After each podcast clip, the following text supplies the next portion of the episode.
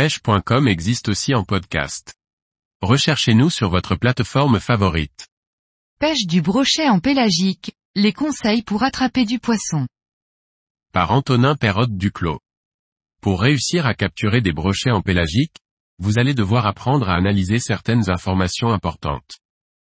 Ces dernières vous seront données par le sondeur, mais également par le comportement des poissons. Comme dans beaucoup de techniques de pêche, savoir où pêcher est très important. En l'occurrence en pêche pélagique, le sondeur vous permettra de trouver des zones propices à la pratique de cette technique. Une fois votre zone profonde repérée, il faudra trouver de la vie.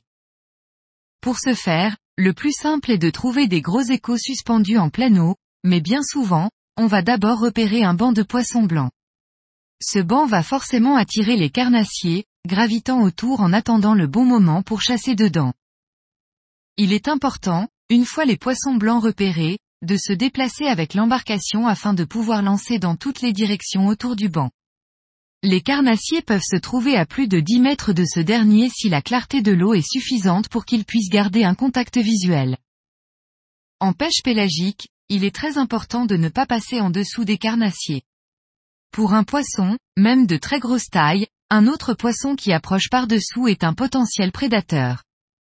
De plus, le brochet pourrait voir notre tresse avant de voir le leurre et prendre peur. Une fois fixé sur le leurre, les brochets ont tendance à négliger la présence d'un bas de ligne et se méfient beaucoup moins. Pour passer au-dessus du poisson, il faut donc savoir dans quelle couche d'eau il se situe. La solution la plus simple est bien évidemment de voir à quelle hauteur sont les gros échos, mais si ces derniers ne sont pas présents, il va falloir adapter notre façon de pêcher. Par précaution, pour éviter d'effrayer les brochets, l'idéal est de commencer la pêche en peignant autour du banc de poissons blancs dans de faibles profondeurs, moins de 3 mètres. Si aucune touche ne survient, il faut donc pêcher progressivement de plus en plus profond en adaptant le poids du leurre et le temps de descente. La pêche en pélagique nécessite de maîtriser le linéaire.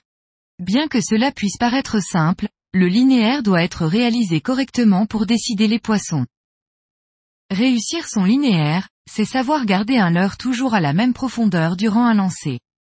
Pour ce faire, il faut progressivement diminuer la vitesse à laquelle on mouline quand le leurre se rapproche du bateau.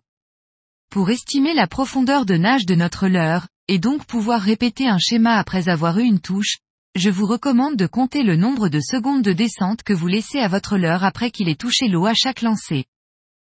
Vous pouvez laisser le fil totalement détendu pour atteindre une profondeur importante plus rapidement, ou au contraire, laisser couler le leurre fil tendu si les touches ont tendance à se produire près de la surface.